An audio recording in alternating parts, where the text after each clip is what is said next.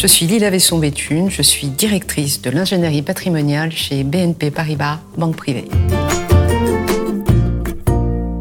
Les données statistiques sur la baisse des revenus à la retraite soulignent clairement la nécessité d'épargner. Il s'agit de vous assurer un meilleur train de vie à la fin de votre période d'activité. L'anticipation est la clé de la réussite. Que vous ayez 30 ou 50 ans, vous êtes concerné. Idéalement, la première étape consiste à faire l'acquisition de sa résidence principale. En effet, être propriétaire au moment de la retraite, en ayant remboursé les emprunts immobiliers, permettra d'alléger votre budget de retraité. L'investissement immobilier locatif sous toutes ses formes, en direct ou via des SCPI, constitue une solution intéressante. Elle permet, le cas échéant, de réduire son imposition et d'utiliser l'effet de levier du crédit dans un contexte de taux plutôt agréable. Si l'opération est effectuée bien en amont, le crédit sera remboursé au moment du départ à la retraite et les loyers perçus pourront générer des revenus complémentaires et réguliers.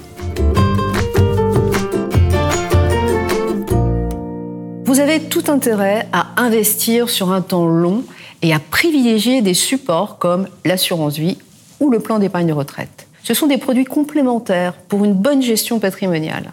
L'assurance vie, par sa souplesse et son cadre fiscal favorable, permet d'effectuer des retraits peu ou pas fiscalisés. Par exemple, vous procédez à un retrait sur un contrat de plus de 8 ans.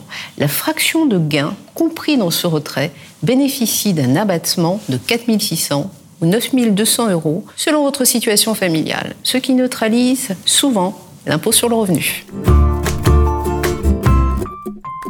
Le plan d'épargne retraite est un outil d'épargne de capitalisation particulièrement efficace. Il permet de flécher son épargne en vue de la retraite, tout en réduisant le montant de son impôt sur le revenu. En effet, vos versements volontaires sont déductibles de votre assiette imposable dans les limites d'un plafond. Ces derniers figurent chaque année sur les avis d'imposition.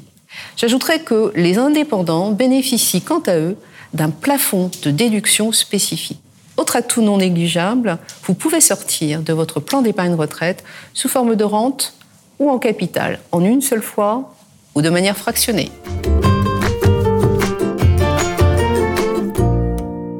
La loi Pacte a érigé un principe de transférabilité des contrats, que ce soit des anciens contrats PERP ou Madelin comme les plus récents.